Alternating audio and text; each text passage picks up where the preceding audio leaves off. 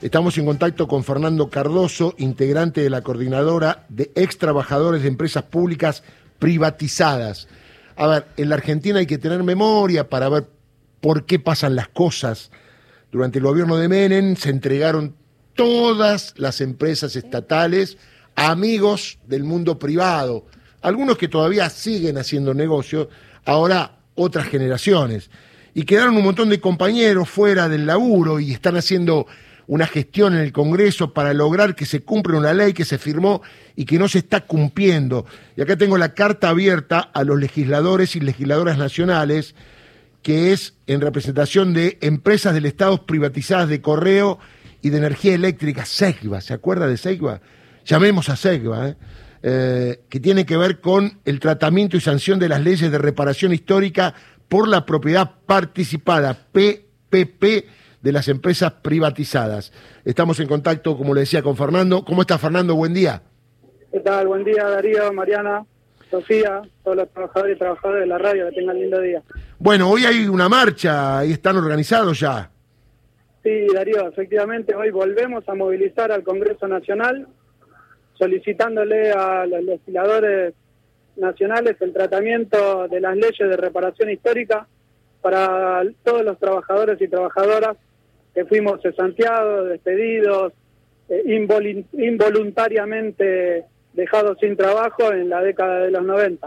Un reclamo que ya tiene tres décadas y como bien resumías, cuando se sanciona la ley de reforma del Estado, los trabajadores deberíamos haber eh, recibido parte del paquete accionario de esas empresas, cosa que no ocurrió. Me acuerdo que era la participación de los trabajadores en las empresas, algo que no ocurrió. Exactamente en cada empresa entre un 10 y un 14% según la empresa que se privatizó, debería haber pasado a mano de los trabajadores. Y bueno, fuimos decenas de miles que, no recibimos nada. Y decime, eh, ¿con quién están hablando en el Congreso? ¿Quiénes son los referentes desde la política que le están prestando atención o le están dando bola? Mira, en este momento en el Congreso Nacional, por los distintos trabajadores y trabajadoras de las empresas afectadas, yo creo que debe haber por lo menos una decena de proyectos de ley vinculados a esta reparación histórica. En particular, eh, en el caso de Correo y Segva, es la senadora Silvina García Larraburu que presenta los proyectos en el Senado Nacional. En el caso de Gas del Estado, es el senador mandato cumplido Mario Páez que presenta el proyecto en el Senado.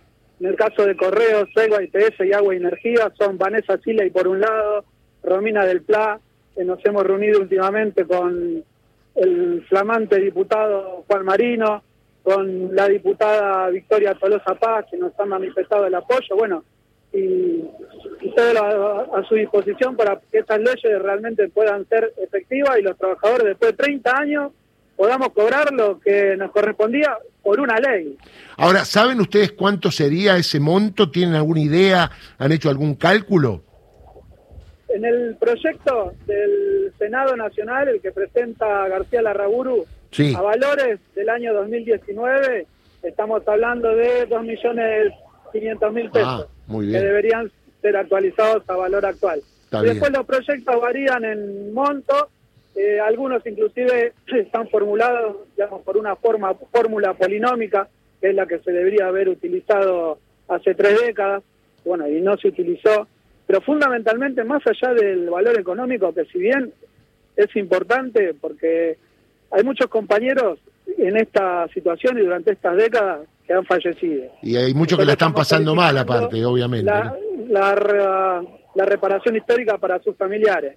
Hay compañeros que después de las privatizaciones no han podido nunca más retornar a la formalidad laboral y no tienen aportes para jubilarse.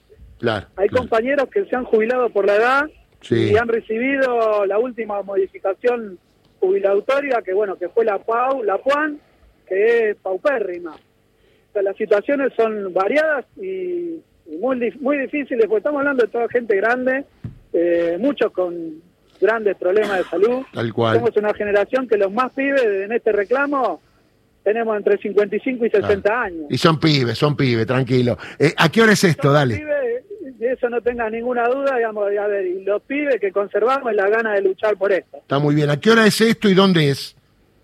La convocatoria es en el Congreso Nacional a las 12 horas, previamente a partir de las 10, un grupo de compañeros vamos a estar en los accesos del Congreso eh, difundiendo lo que vos mencionaste al comienzo, es una carta abierta a los legisladores nacionales eh, para uno llegar a todos ellos que los que no conocen el tema lo conozcan y darle impulso a las leyes que ya están sancionadas. Fernando. compañeros de seis empresas, Correo, Servicios Eléctricos del Gran Buenos Aires, Agua y Energía, IPF y Trabajadores Telefónicos. Todos sumamos un universo de 75 mil trabajadores damnificados. Muy bien, está dicho y vamos a seguir el tema. Después te llamamos para ver cómo le fue. Dale, te mando un abrazo. Agradecidísimo, como siempre. Saludo a todos los trabajadores y trabajadoras de la radio. Muy bien, Fernando Cardoso, integrante de la coordinadora de ex trabajadores de empresas privatizadas. Lo que dejó Carlito Saúl.